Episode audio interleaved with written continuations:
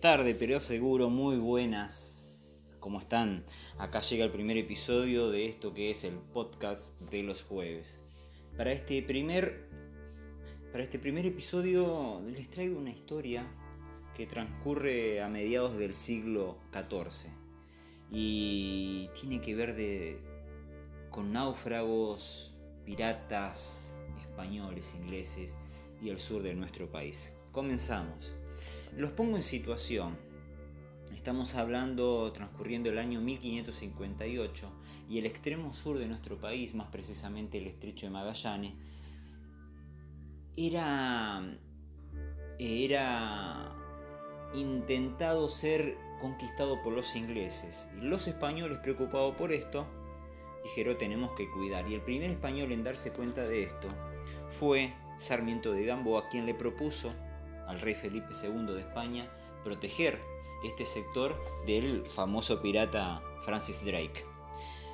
Y así es como don Sarmiento, y no estoy hablando del maestro, sino de don Sarmiento de Gamboa, el 25 de septiembre partió de España, 25 de septiembre de 1581, y atención a este número, 23 naves. Esto es crucial para que entiendan la mala suerte que estuvo este hombre. 23 naves con soldados, artesanos, agricultores, mujeres y niños decididos a poblar la punta patagónica de nuestro país. Ni bien, ni bien zarpó, eh, la mala suerte hizo que se hundieran 5 naves, con ellos 800 almas. Y antes de llegar a Río Janeiro, la peste mató otras 150 personas a bordo. Antes de tocar Río de Janeiro, otras 200 murieron. Pasaron el invierno y en noviembre de 1582 llegaron al Río de la Plata, donde otra nave se fue a pique e hizo agua y se hundió con él 350 personas en mitad de la noche. El segundo de Gamboa, asustado por todas estas tragedias, dijo, yo me voy, soldado que huye, sirvo para otra guerra, pero no le fue muy bien, fue en vano. Su nave desapareció a la altura del puerto de Don Rodrigo en Brasil y otra fue hundida con piratas. El adelantado pasó otro invierno en Brasil. Decidió seguir la primavera siguiente con nueve naves, de las 23 ya tenemos nueve, y el 7 de enero partió de perdón, Santa Catarina rumbo al Plata. En el camino perdieron otra nave, y al llegar a Buenos Aires la tripulación de tres buques se amotinó y se quedó con Garay, quien en esos momentos estaba fundando nuestra capital. Sarmiento siguió adelante, inamovible, y en febrero de 1584, ya pasaron tres años desde que zarparon, llegó al estrecho.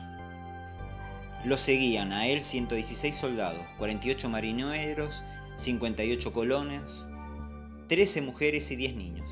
Fundó allá, en el sur nuestro, el Real de la Purificación de Nuestra Señora. No terminó de hacerlo y se rompieron las amarras de cuatro de las cinco naves que quedaban, que se fueron mar adentro, impulsadas por el viento, con gran parte de los colonos a bordo. Solo quedó una, la Santa María, con la que siguió Gamboa hasta fundar el segundo real, ciudad del rey don Felipe casi inmediatamente llenó el real de cañones mirando el estrecho en espera de Francis Drake, el temible pirata inglés. Llegó el invierno y la nieve, con ellos muchos murieron de frío. El 26 de mayo de 1585, Gamboa estaba a bordo de la última nave cuando una tormenta repentina lo sacó del estrecho para siempre. Después de un mes de intentar volver, decidió poner pro al norte en busca de ayuda. Llegó a Santos, Brasil, el 29 de junio. Mandó un buque con ayuda, pero naufragó antes de llegar. Su propia nave, la Santa María, se llevó puesta una roca en Pernambuco. Gamboa se salvó. Estaban desnudos, descalzo y con el navío en piezas. Gamboa frenó los motines a punta de espada y siguió pensando en los que había dejado a su merced en el sur. Pidió ayuda al rey, pero no tuvo respuesta. Decidió ir a Madrid, pero en el camino lo secuestraron piratas, los piratas de Walter Raleigh. Prisionero en Inglaterra, su rey, Felipe, pagó su rescate. Mientras cruzaba Francia, otra vez mala suerte. Creyéndose a salvo, cayó en manos de los huganotes, los fundamentalistas protestantes, y pasó otros tres años en el calabozo. Paralítico, paralítico y en muletas, trató de llegar al rey, pero éste no lo atendió. Y ustedes se preguntarán, ¿qué pasó con la gente de allá en el sur?